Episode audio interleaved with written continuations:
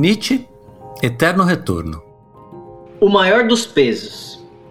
E se um dia ou uma noite um demônio lhe aparecesse furtivamente em sua mais desolada solidão e dissesse: Com essa frase começa o aforismo 341 do livro Gaia Ciência do Nietzsche.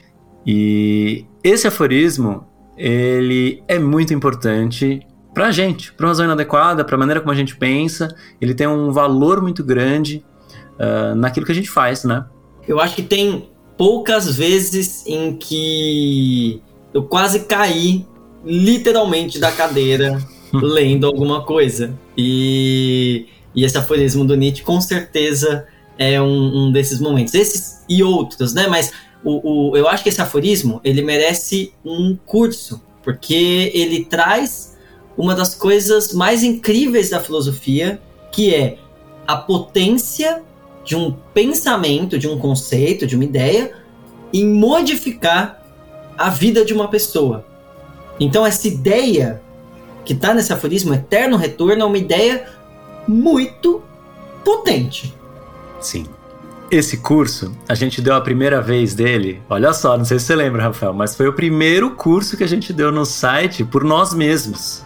Foi o Eterno Retorno. Foi antes dos conceitos fundamentais. Então foi lá para 2017, assim. Faz um tempão. Depois a gente deu ele de novo na Tapera Taperá em 2019, finzinho de 2019, que é essas as gravações que vocês vão ouvir uh, nas próximas, nos próximos uh, episódios desse, desse podcast, que inclusive tem pessoas, né? A gente fazia uma gravação diferente, que tinha pessoas ali participando da aula, né? A gente gravava a aula com, com plateia e tudo. Foi uma experiência muito legal poder falar dessas ideias que são tão pesadas e ao mesmo tempo prometem tanta libertação, junto com o público e ver esse curso se transformar de um comecinho de curso online lá em 2017 para um curso muito mais interessante, né? Pela segunda vez que a gente deu, acho que foi a terceira vez que a gente deu, aliás, se eu não me engano.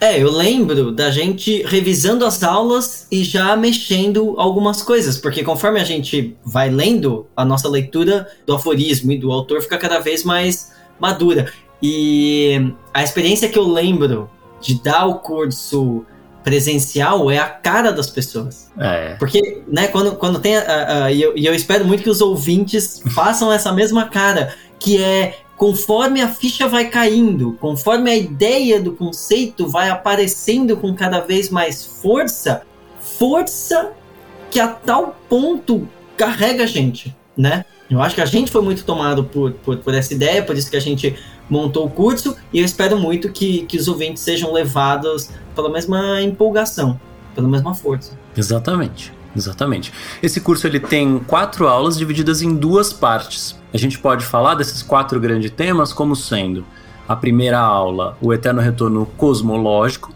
ou seja, um Nietzsche debruçado na tentativa de justificar no cosmos a ideia de que tudo pode retornar, a ideia de que tudo pode se repetir infinitamente, eternamente.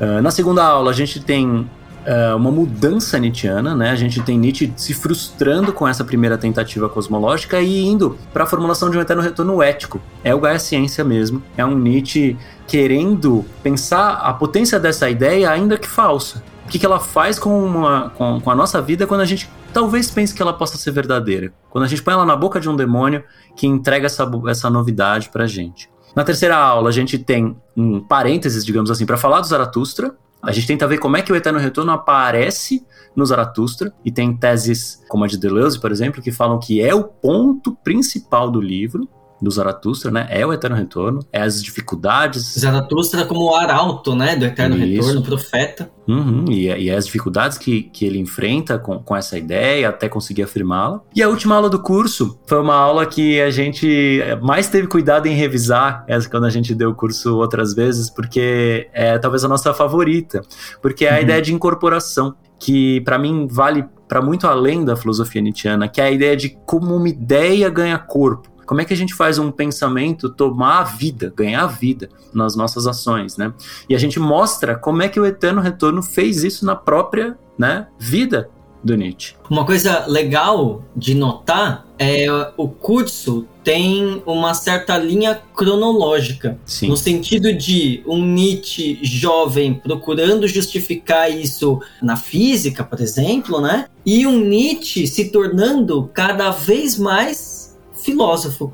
E essa filosofia ajudando ele, na verdade, talvez a gente pudesse até dizer, ele se debatendo com essa ideia até que essa ideia fosse incorporada realmente como uma ideia que se vive e aí ajudando a viver, mas depois de uma luta muito grande. Então é muito é muito bonito ver o desenvolvimento disso em filósofos, filósofos de grande calibre assim, né, grandes filósofos se debatendo com ideias e nós estamos exatamente nessa posição. A filosofia é um pensar e se debater com esses pensamentos. Então é, é, é muito bonito ter esse exemplo tão claro, tão bem delineado. Perfeito. Como bibliografia, a gente usou livros, né? Como é um, um, curso que cronológico, a gente usou livros de todas as fases nietzschianas, do começo ao fim, uh, anotações e fragmentos esparsos também, fragmentos póstumos. Então a gente vai indicando aula a aula quais foram os livros usados, uh, mas como comentário e ajuda, né, é essencial para a formulação desse curso, a gente usou um livro do Luiz Rubira, chamado Do Eterno Retorno à Transvaloração de Todos os Valores. Um livro muito bom muito preciso na análise que faz esse conceito.